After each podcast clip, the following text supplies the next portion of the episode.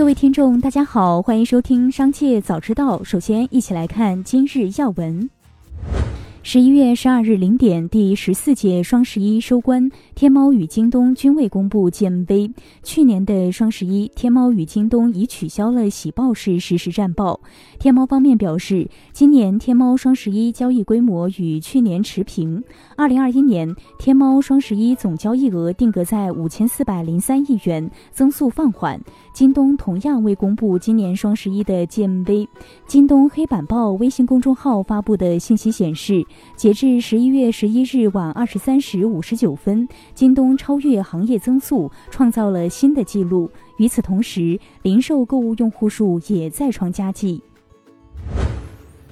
在国务院联防联控机制召开的发布会上，国家卫健委副主任雷海潮介绍，各地已经成立了整治层层加码工作专班，我们每天都在进行调度，对于各地网民、人民群众反映遇到的各种问题，进行积极有效的回应，转交给有关地方来予以推动解决。继续关注企业动态。广发银行原董事长董建岳被带走。自二零二二年九月下旬起，有关董建岳在北京市西城区临近胡同的银行宿舍院里被带走的说法开始流传。从多渠道确认，上述情况基本属实。十一月十二日，有黑龙江牡丹江市一服装店员工反映，其在店内躺着睡觉时遇到人员检查，对方称其未戴口罩，直接给店面贴上了黄牌警告。警告牌显示，予以警告的原因是疫情防控措施不规范。落款单位是市市场监督管理局。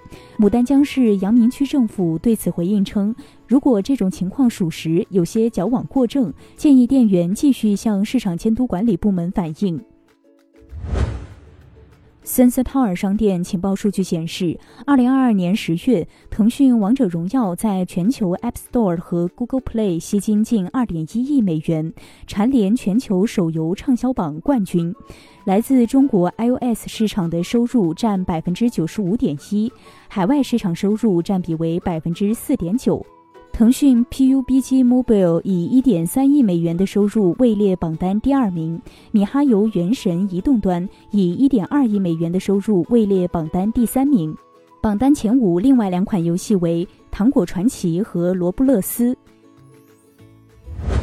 美国电子烟制造商 Juul Labs 的高管称，该公司已从一些早期投资者那里获得现金注入，避免破产，并计划裁减约三分之一的全球员工。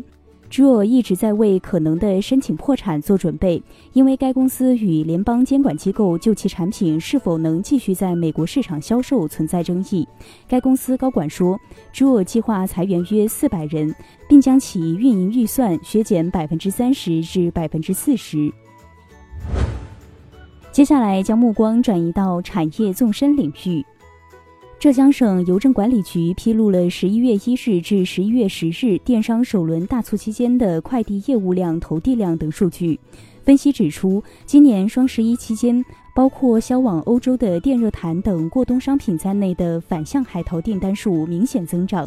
根据国家邮政局安监系统数据显示，十一月一日至十一月十日电商首轮大促期间，浙江省快递业务量达七点八九亿件，投递量达三点一一亿件。今年双十一，多款来自西南大学的魔芋系列食品备受欢迎。数十年来，西南大学研发团队推出的魔芋产品从三十多个增加至七十多个，加工制品涵盖食品、保健等多个细分领域。某电商平台数据显示，目前平台上农科类食品的月销量超过十万单的店铺有百余家。今年以来，农科院美食搜索量增长百分之八十点八，农科类食品的销量比去年增长了百分之六十二。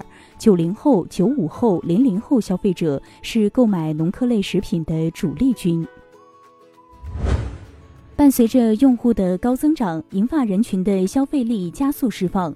根据第七次全国人口普查数据结果，截至二零二一年年底，我国六十岁及以上人口为二点六四亿人，占总人口比为百分之十八点七。这也意味着巨大的银发经济市场。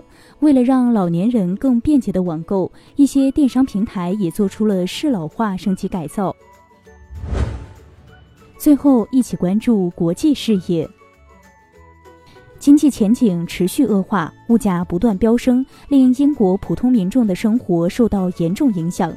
英国伦敦一家提供免费食物的慈善机构表示，由于求助者大幅增加，而捐赠物资却远远跟不上，救助和运营情况不容乐观。美国十月联邦赤字为八百八十亿美元，在新财年开始之际，赤字有所下降。美国财政部当地时间周四报告说，在不调整日历差异的情况下，十月联邦支出同比下降百分之九至四千零六十亿美元。